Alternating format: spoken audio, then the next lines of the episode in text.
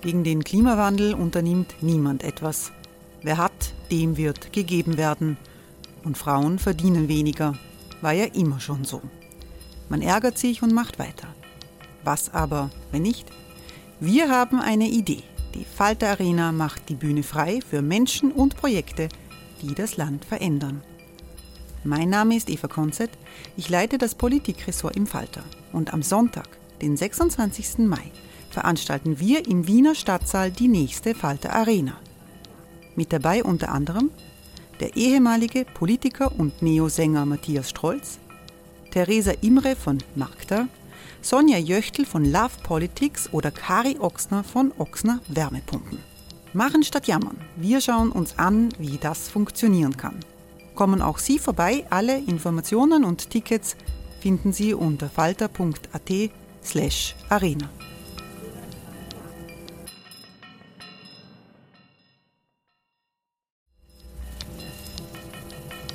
slash arena. Falter-Podcasts werden durch Werbung unterstützt. Das hilft bei der Finanzierung unseres journalistischen Angebots.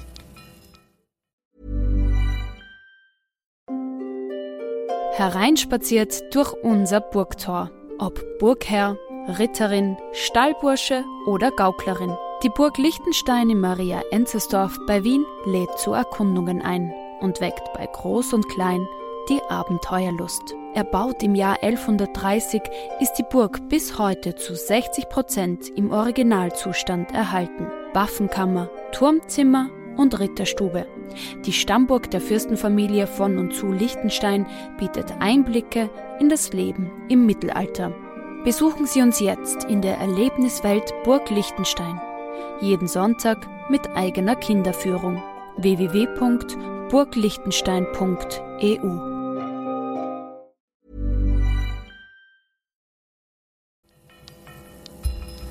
Falter Radio, der Podcast mit Raimund Löw.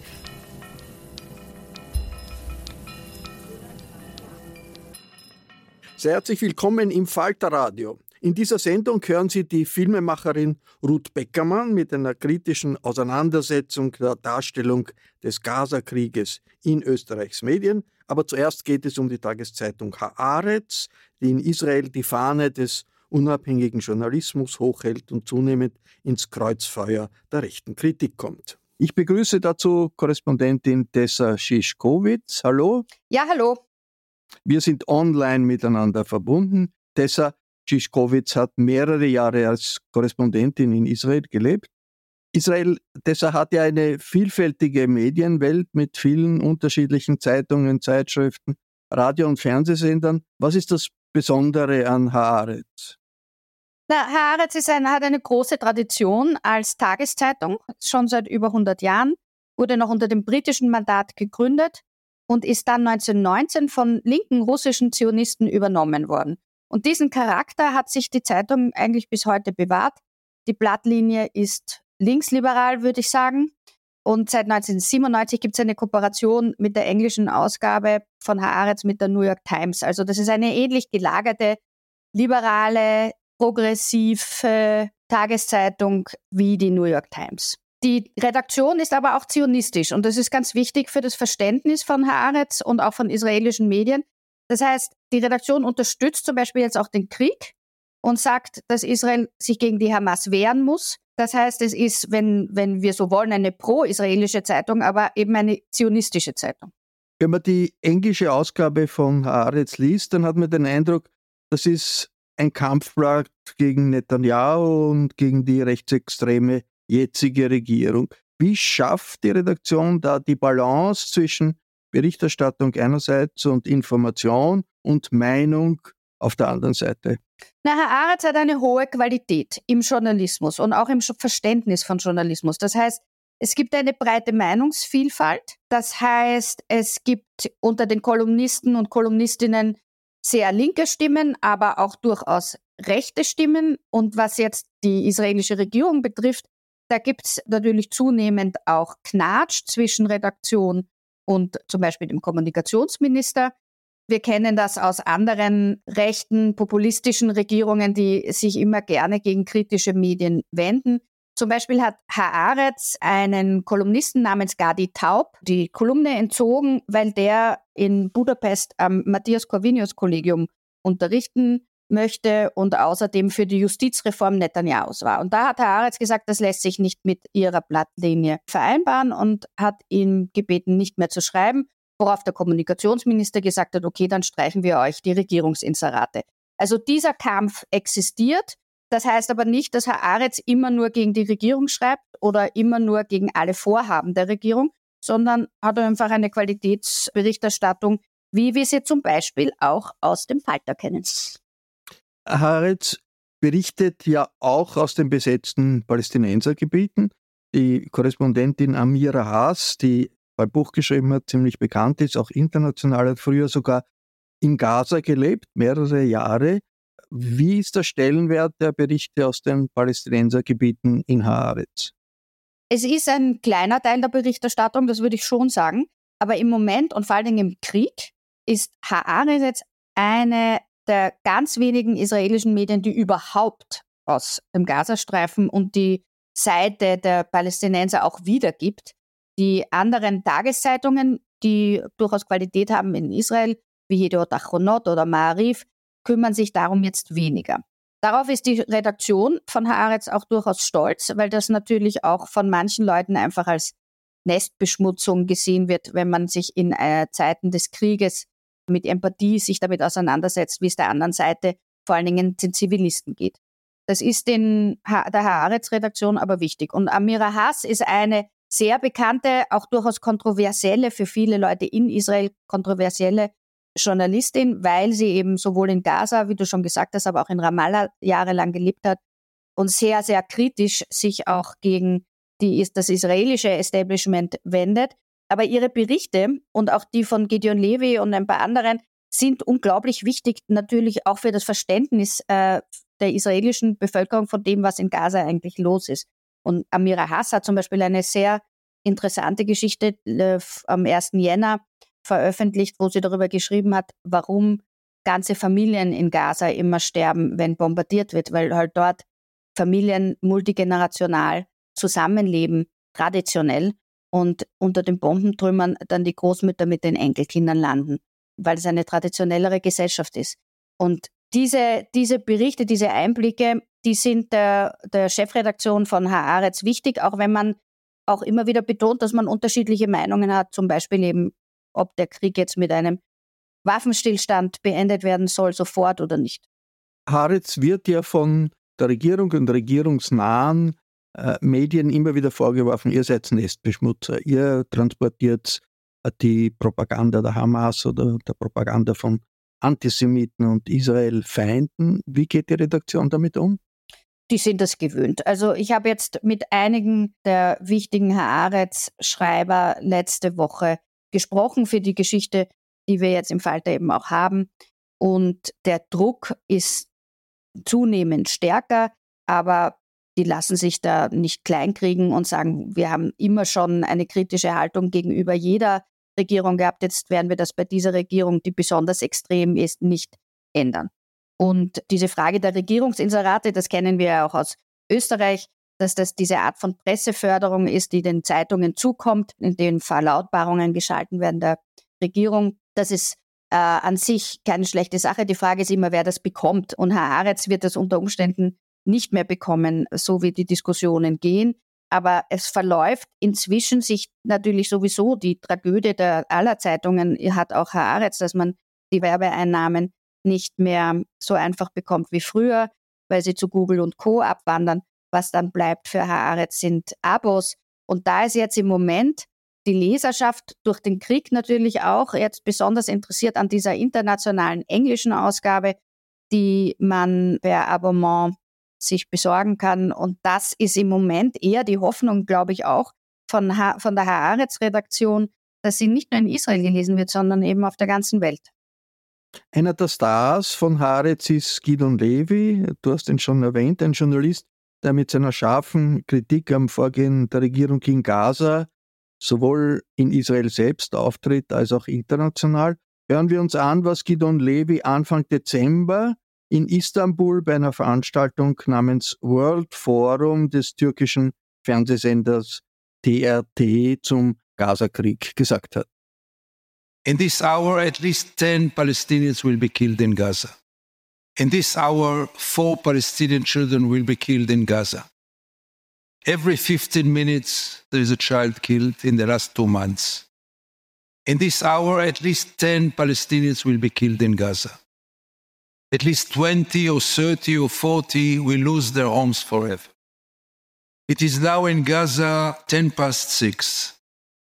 Children, adults, old people, sick people are looking for a shelter for the night.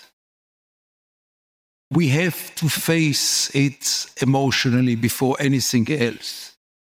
Because all those political analysis and, and appreciations and legal questions are very important. But we have to remember that by the time that we are sitting here, a catastrophe is taking place. I keep on watching the images, and I feel that I was never so ashamed to be an Israeli. I feel that it was never so legitimate to kill children by thousands, to kill adults by ten thousands, and almost remain indifferent. Guido Levi sagt, er hat sich nun nie so dafür geschämt, Israeli zu sein, wie angesichts der vielen toten Kinder und vielen äh, getöteten Zivilisten durch israelische Bomben in Gaza. Wie reagiert die israelische Öffentlichkeit auf solche Aussagen? Also die breite Mehrheit ist sicher nicht der Meinung von Gideon Levy. Ähm, das war aber immer schon so. Also Gideon Levy gilt auch innerhalb von Haaretz als eine sehr kritische Stimme. Er ist auch der Einzige, der in der, in der Redaktionskonferenz für einen sofortigen Waffenstillstand eintritt. Das hat sowohl er mir gesagt als auch eben seine Kollegenschaft. Und ich glaube, dass es aber gleichzeitig so ist, dass auch wenn das ganze Land nicht unbedingt seiner Meinung ist und auch der Großteil der Haaretz-Redaktion nicht seiner Meinung ist, dass man gleichzeitig auch stolz darauf ist, solche Stimmen zu haben. Weil, also jetzt nicht von Regierungsseite, aber so in den intellektuellen Diskussionen der israelischen, sozusagen, des, des Kaffeehauses, auch des digitalen Kaffeehauses, weil es auch zeigt, dass es eben eine breite Meinungsbildung gibt und dass solche kritischen Stimmen auch legitim sind. Das ist eine Frage auch der Demokratie, auf die die Israelis auch durchaus stolz sind. Und ich glaube, vielleicht würden nicht viele Israelis sagen, dass sie sich schämen, Israeli zu sein, weil viele ja auch das Gefühl haben, nach dem Angriff der Hamas am 7. Oktober muss man sich verteidigen. Die Frage ist natürlich immer, wie und wie lange so. Diese Diskussion wird heftig geführt, auch von anderen Haaretz-Kolumnisten und Reportern auf den Seiten oder auf den Meinungsseiten in Haaretz. Ich glaube, das ist an sich ein gutes Zeichen, dass solche Stimmen wie die von Gideon Levy auch vorkommen dürfen, weil das auch eine Verbindung nach außen ist. Schließlich ist die Weltmeinung ja sehr kritisch gegenüber dem Krieg in Gaza. Am 7. Oktober hat es während dieses furchtbaren Pogroms der Hamas Opfer gegeben, die sind irrtümlich von israelischen Soldaten getötet worden. Es gibt jetzt Familienmitglieder, deren Angehörige in einem Kibbutz von israelischen Panzern möglicherweise erschossen wurden, die verlangen jetzt Aufklärung. Wie geht Haaretz mit solchen Informationen um? Also Haaretz ist grundsätzlich der Meinung, dass über alles geschrieben werden soll, das von öffentlichem Interesse ist. Da gibt es immer wieder jetzt gerade im Krieg natürlich das Problem, dass zum Beispiel der Militärzensor nicht dieser Meinung ist. Es geht immer darum, sich zu überlegen, gibt es ein Sicherheit, eine Gefährdung der Sicherheit von Leuten, die da involviert sind. Das heißt sowohl Informanten in anderen Ländern oder Kollaborateure in Gaza, aber eben auch in einem Fall wie dem, den du jetzt erwähnt hast, dass man sagt, okay, welche Soldaten haben da wen genau, wer hat da einen Fehler gemacht? Wir haben diesen Fall ja schon erlebt bei den drei israelischen Geiseln, die sich selbst befreit haben in Gaza, dann hinausliefen auf die Straße und von den israelischen Soldaten erschossen wurden irrtümlich.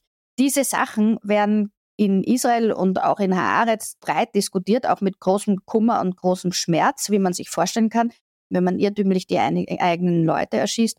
Ich glaube, es gibt auch ein gewisses Verständnis darüber, dass in, mitten im Kampfeslärm Fehler, so schrecklich es ist, eben auch passieren.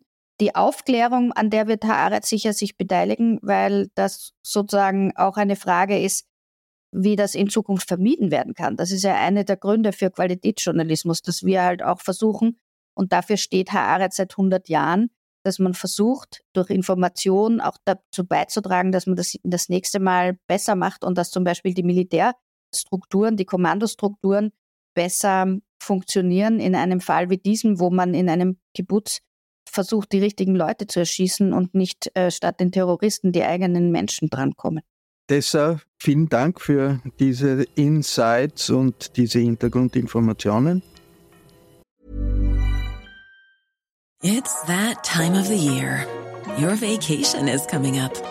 You can already hear the beach waves, feel the warm breeze, relax and think about work. You really, really want it all to work out while you're away.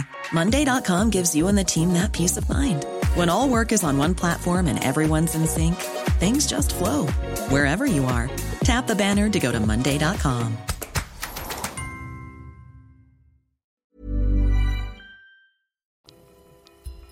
Im Falter Podcast Studio begrüße ich jetzt sehr herzlich die Filmemacherin Ruth Beckermann. Willkommen in der Sendung. Hallo. Ruth Beckermann hat viele Filme gemacht, hat viele Bücher geschrieben. Waldheims Walzer über den antisemitischen Wahlkampf des damaligen Präsidentschaftskandidaten der ÖVP und vor allem die Proteste gegen diesen Wahlkampf damals unter der Devise Jetzt erst recht. Das war damals die Devise der ÖVP. Das war einer der letzten Filme von Ruth Beckermann. Ruth, was motiviert eine österreichische jüdische Publizistin, sich zur Berichterstattung zu Gaza zu Wort zu melden? Ich habe ganz persönlich eine ganz enge Beziehung zu Israel, mein ganzes Leben hindurch. Äh, die zionistische Bewegung hat meiner Mutter das Leben gerettet, weil sie mit der Jugendaljahr 1938 nach dem Novemberpogrom nach Palästina flüchten konnte auch ihre vier Geschwister.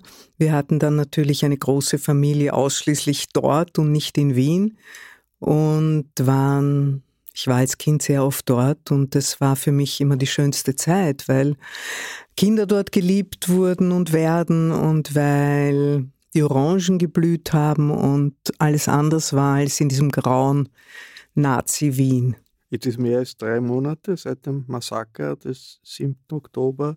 Was ist äh, das, was die Ruth Beckermann antreibt, wo sie sagt, da muss ich mich einbringen? Naja, also der Schock dieses Massakers war natürlich gewaltig und äh, also ich kann nur sagen, dass von zwischen Weinen und, und Entsetzen ich sicher einige Zeit gebraucht habe, um das irgendwie auch in meinen Kopf aufsteigen zu lassen, was mich da emotional so berührt hat, weil es natürlich äh, unser ganzes Selbstverständnis von Israel, unsere Sicht auf Israel, und da kann ich sicher für die meisten Juden sprechen, ähm, zerstört hat, nämlich das Gefühl, dass man in Israel sicher sein kann, dass das Militär uns schützt, dass der Geheimdienst, der berühmte israelische Geheimdienst, alles unter Kontrolle hat und weiß, wo was passiert.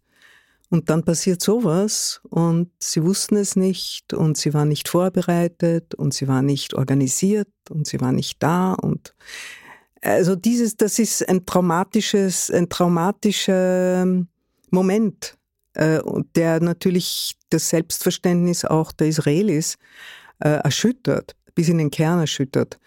Äh, ein unglaubliches Gefühl der Schwäche und des Ausgeliefertseins. Das war mal dieser Moment.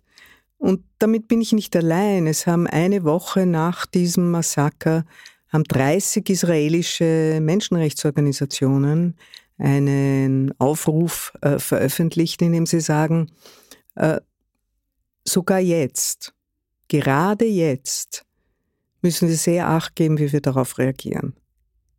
Gerade jetzt dürfen wir nicht so sein wie unsere Feinde.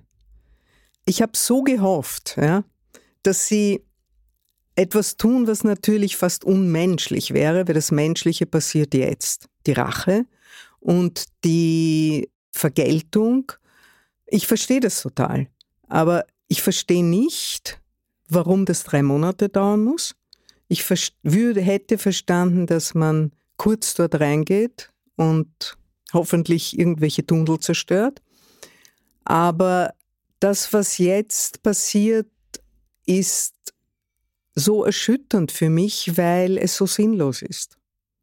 Es kann ja dort keinen Sieg geben.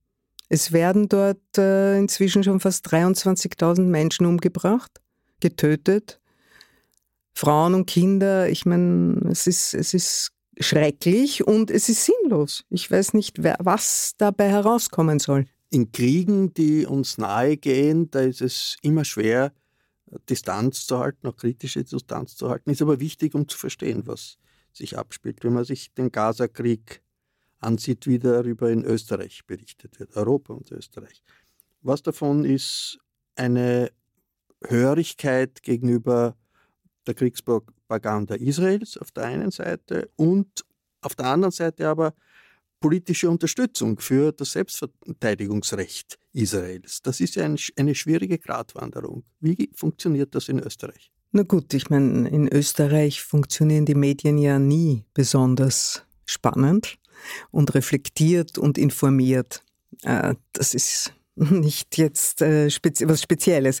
Aber das Spezielle ist, dass ich schon den Eindruck habe, dass man hier mehr oder weniger die Verlautbarungen des israelischen äh, Generalstabschefs Hagari und anderer einfach abschreibt und zitiert, ja, oder dass man sich äh, ausschließlich an der an den äh, Medien, sehr regierungsnahen Medien Times of Israel oder Jerusalem Post orientiert. Und ich sage immer zu meinen Freunden, kann sich der ORF äh, nicht ein Abo um 10 Euro bei Haaretz leisten?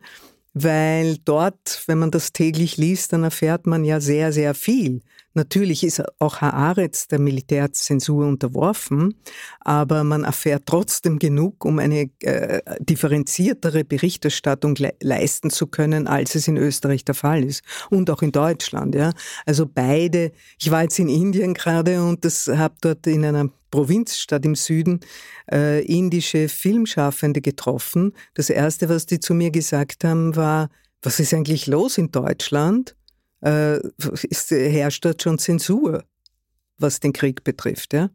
Und ich meine, was in Deutschland da jetzt die neue Idee, dass jede geförderte Kulturinstitution eine, äh, eine Erklärung unterschreiben soll, dass sie nicht antisemitisch ist, ist ja absurd. Also all diese, diese Eingriffe zeugen von einer unglaublichen Angst, glaube ich, äh, dass irgendwas losbricht. Ja? Warum ist es absurd, dass äh, Kulturinstitutionen äh, sagen sollen, wir sind nicht antisemitisch? Naja, was sollen sie dann noch alles sagen? Jetzt müssen wir schon sagen, also wir als Filmschaffende müssen schon sagen, wir sind grün, ja, wir versuchen also möglichst nicht zu fliegen. Wir sind MeToo, wir äh, schänden keine Kinder, wir schänden keine Frauen, etc., etc. Jetzt müssen wir auch noch dauernd erklären, dass wir nicht Antisemiten und Rassisten sind. Also wohin geht das noch? Äh, außerdem, wenn jemand einen antisemitischen Film machen will, dann soll das doch machen. Dann werden wir darüber diskutieren. Ja? Also Verbote halte ich einmal für falsch. Diskussionen finden nicht statt. Ich habe in Österreich seit drei Monaten nicht gehört, dass es so eine Podiumsdiskussion zu dem Konflikt gibt. Es wird irgendwo gestritten, es treten Leute auf, die schreien Free Gaza, dann schreien die anderen, das sind Antisemiten, dann schreien die wieder zurück, das ist oder oder aufs, bekämpfen sich auf Social Media. Wo sind die Institutionen, die sagen, jetzt machen wir Podiumsdiskussionen, analoge, wo Menschen sich treffen können, sich ins Gesicht schauen können und miteinander normal reden? Im Burgtheater ist so etwas geplant in den, in den nächsten Wochen. Aber äh, Ruth Beckermann, jetzt äh, beginnt so etwas, eine Diskussion in Österreich schon um die Haltung Österreichs bei der UNO-Generalversammlung, wo sich Österreich als einer von ganz wenigen äh, Mitgliedsländern gegen einen Waffenstillstand. Ausgesprochen hat der SPÖ-Chef Babler hat das kritisiert, er hat gesagt, man hätte dafür stimmen sollen. Der Chef der äh, israelitischen Kultusgemeinde Oskar Deutsch, kritisiert jetzt wieder den Babler. Äh, was läuft da ab? Keine Ahnung, warum Österreich sich so verhält. Äh, ich denke, dass sowohl Österreich wie Deutschland auf diese Art irgendein schlechtes Gewissen abarbeiten wollen, dass sie sich lang genug, schändlich genug verhalten haben. Außerdem kostet es ja nichts. Bei der Restitution war Österreich nicht so voreilig, irgendwas Gescheites zu tun. Äh, Fahne hießen kann jeder, es kostet wahrscheinlich eine Arbeitsstunde. Also ich halte Österreich in keiner Weise für irgendwie kompetent außenpolitisch. Ähm, natürlich war das absurd. Äh, die Deutschen haben sich zumindest enthalten, weil sie mit Recht verlangt haben, dass auch das Massaker der Hamas da hineingehört in diese Resolution. Warum Österreich so gestimmt hat, weiß ich nicht. Äh, das, ich finde, in dem Punkt hat Babler recht. Ähm, dass die israelitische Kultusgemeinde ähm, die Meinung jeder israelischen Regierung, egal ob sie links, Mitte oder rechtsradikal wie die jetzige ist, vertritt. Das ist ja nichts Neues. Leider ist das so. Aber da wir hier eine Einheitsgemeinde haben in Österreich, ähm, wenden sich auch alle Journalisten, Medien etc. immer an diese. Also sie repräsentiert uns alle äh, auch wenn wir nicht alle so denken wie Herr Deutsch. Oskar Deutsch sagt, das ist eine Täter-Opfer-Umkehr, wenn man sagt, es sollte jetzt einen Waffenstillstand geben, wenn man kritisiert, dass Österreich gegen diesen Waffenstillstand war. Jetzt die jüdische Community in Österreich sieht das wahrscheinlich in ihrer Mehrheit ähnlich und steht, steht wahrscheinlich in ihrer Mehrheit hinter der Haltung. Das Israel. weiß ich nicht, aber ich glaube, dass Robert Habeck zum Beispiel eine sehr gute Rede gehalten hat, weil es natürlich falsch ist äh, zu sagen, und dagegen bin ich auch, zu sagen, es gab das Massaker, aber, und dann kommt der Kontext. Aber man kann durchaus sagen, es gab das Massaker und das war furchtbar und es gibt den Krieg und der ist furchtbar. Und es muss einen Waffenstillstand geben, weil der Krieg, wohin führt er? Bis jetzt haben sie nicht einmal den Sinn war, äh, töten können. Das ist der Militärchef der Hamas in, in Gaza. Wie stark, äh, wie schwierig ist es, die, sich diesen, gegen diesen Reflex in der Diaspora zu stellen, immer auf der Seite Israels zu sein, wenn Israel international isoliert ist? Wie schwierig ist das? Für mich ist es nicht schwierig, weil ich äh, habe viele Freunde in Israel, Filmemacher wie Avi Mugrabi, wie Amos Gitai und viele andere, ich habe andere Freunde in Israel, die nicht so bekannt sind oder, oder jüdische Freunde. Es gibt eine, eine Erklärung von, ich glaube, fast 200 jüdischen äh, Intellektuellen und Schriftstellern, die für einen sofortigen Waffenstillstand sind. Es gibt eine heute eine neue Erklärung von jüdischen Institutionen, die Yad Vashem dazu aufrufen, äh, einen Waffenstillstand zu fordern. Ich fühle mich in einer sehr, sehr guten jüdischen Gesellschaft, die weltweit, äh, dort wo es noch Juden gibt, ganz eindeutig sagt, stopp.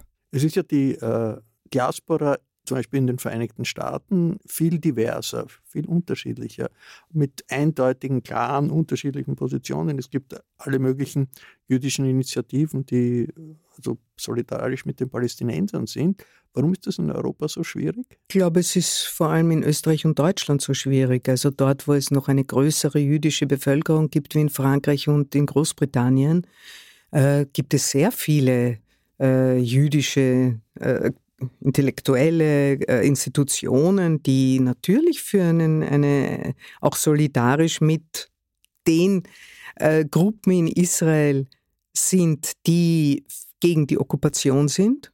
Das ist ja das Wichtigste. Und natürlich eben auch für eine, eine Lösung, ob das jetzt ein Staat ist oder zwei Staaten sind, jedenfalls für eine friedliche und gerechte Lösung, die den Palästinensern ein, ein gutes Leben ermöglicht. Und ich denke, und das ist mir sehr, sehr wichtig, auch wenn sie noch so klein sind, äh, ist es mir sehr wichtig, dass wir alle Initiativen unterstützen, wo Juden und Palästinenser zusammen einen Traum haben oder versuchen, gegen die Okkupation gemeinsam aufzutreten. Das ist eine Gruppe zum Beispiel, die nennt sich Standing Together. Äh, gegründet von Alon Lee Green, der auch von Renata Schmitzkunz nach Österreich eingeladen war, gemeinsam mit Tom Segev, und Ruda Daoudi. Ähm, das sind jüdische und palästinensische Israelis, ähm, die auch bei den großen Demonstrationen gegen diese Regierung fast als einzige auch gegen die Okkupation aufgetreten sind. Und die ist ja der Kern davon. Der ist ja, die ist ja der Kern des Übels. Wenn wir nicht die Okkupation loswerden, dann wird das alles immer schlimmer und tragischer dort werden. Standing Together gibt es ja auch in Wien. Die jede Woche, fast jede Woche gibt es eine, eine Kundgebung von Standing Together, an der äh, jüdische Aktivistinnen und Aktivisten und Palästinenser äh, teilnehmen. Bei diesen Kundgebungen werden keine Fahnen getragen. Die Organisatoren sagen bitte keine Palästinenserfahnen, keine israelischen Fahnen, nur Kerzen sozusagen als Zeichen der Trauer, was da alles jetzt schief läuft. Aber wenn Jugendliche mit Palästinenserfahnen auf die Straße gehen, was in Wien passiert ist, was in äh, London waren es Hunderttausende, in Paris waren es Hunderttausende, wie unterscheidet man dann ähm, Antisemitismus, und es gibt natürlich antisemitische Stimmen bei den Palästinensern auch, auf der einen Seite und Solidarität mit einem unterdrückten Volk auf der anderen Seite. Ja, das ist natürlich sehr schwer. Äh, ich finde es auch eine gute Idee, Fahnen mal wegzulassen, weil ich meine, plötzlich ist die Fahne eigentlich ein Symbol des Nationalismus so wichtig geworden. Ähm, es ist sehr schwer, es ist fast unmöglich und man kann eigentlich nur sich die Leute genau anschauen, ihre Slogans genau anschauen und nicht jede Kleinigkeit aufputschen auch.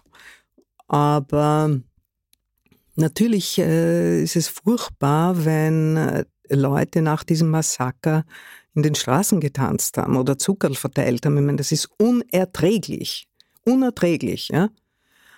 Ähm, aber es ist auch unerträglich, wenn hochrangige Politiker sagen, auf Gazas will ich eine Atombombe werfen oder die Leute sollen dort verhungern. Ja?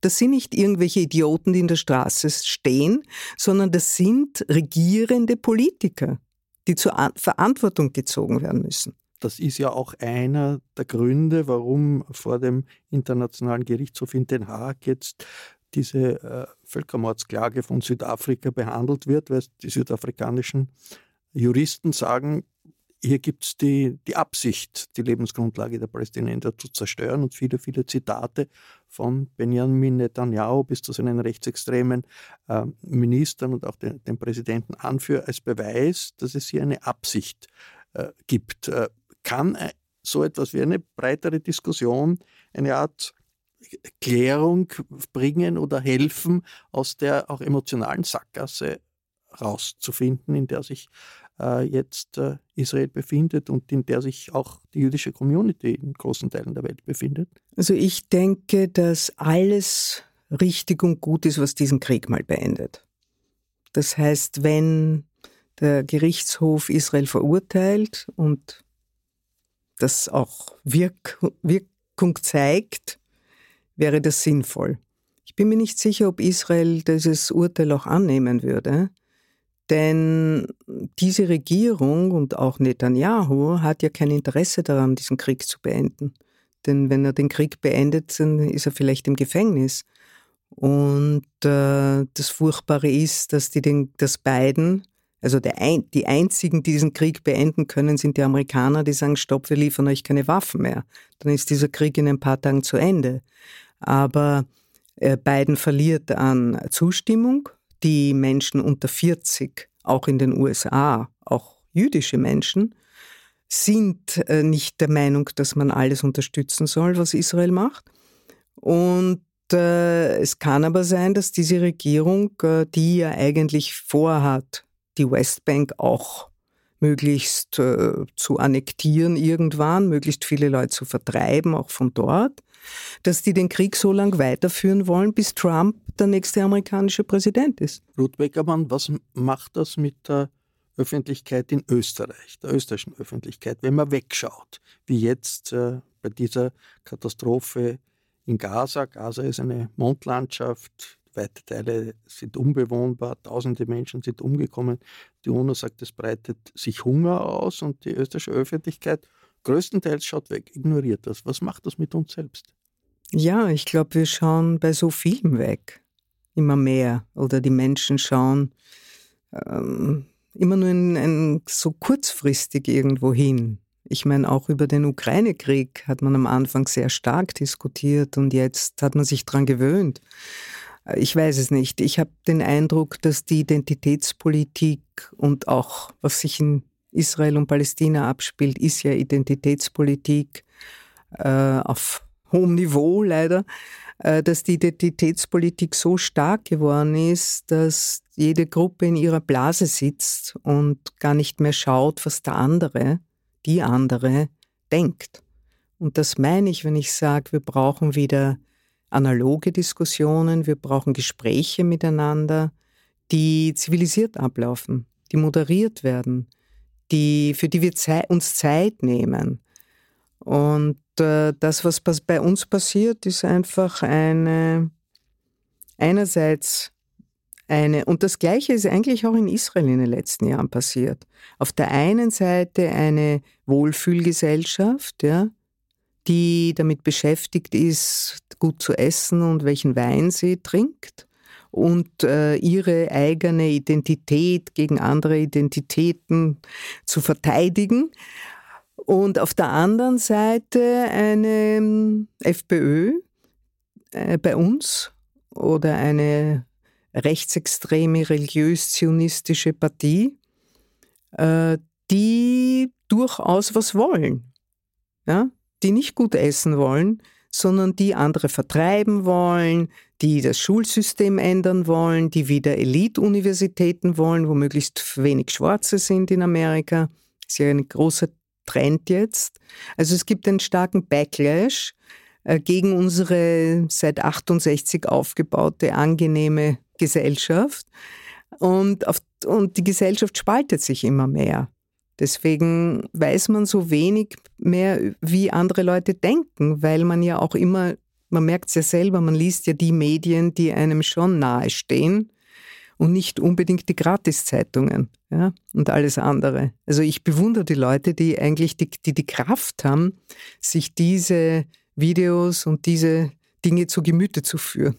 Vielen Dank, Ruth Beckermann. Der Falter ist ein Medium, in dem zu vielen Themen eine Vielfalt von Meinungen und Einschätzungen geboten wird. Daher empfehle ich ein Abonnement des Falter. Alle Informationen gibt es im Internet unter der Adresse abo.falter.at. Ein Interview mit Ruth Beckermann lesen Sie diese Woche im Falter.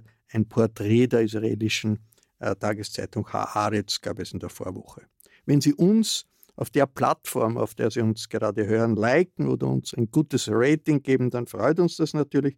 Sie können das Falterradio auch abonnieren, das kostet gar nichts und sichert, dass Sie jede Folge in Ihrem E-Mail-Postfach finden. Wie man das macht, auch das erfahren Sie in der Podcast-Spalte auf der Internetseite des Falter. Ursula Winterauer hat die Signation gestaltet. Philipp Dietrich betreut die Audiotechnik im Falter. Vielen Dank, Philipp. Ich verabschiede mich bis zur nächsten Sendung.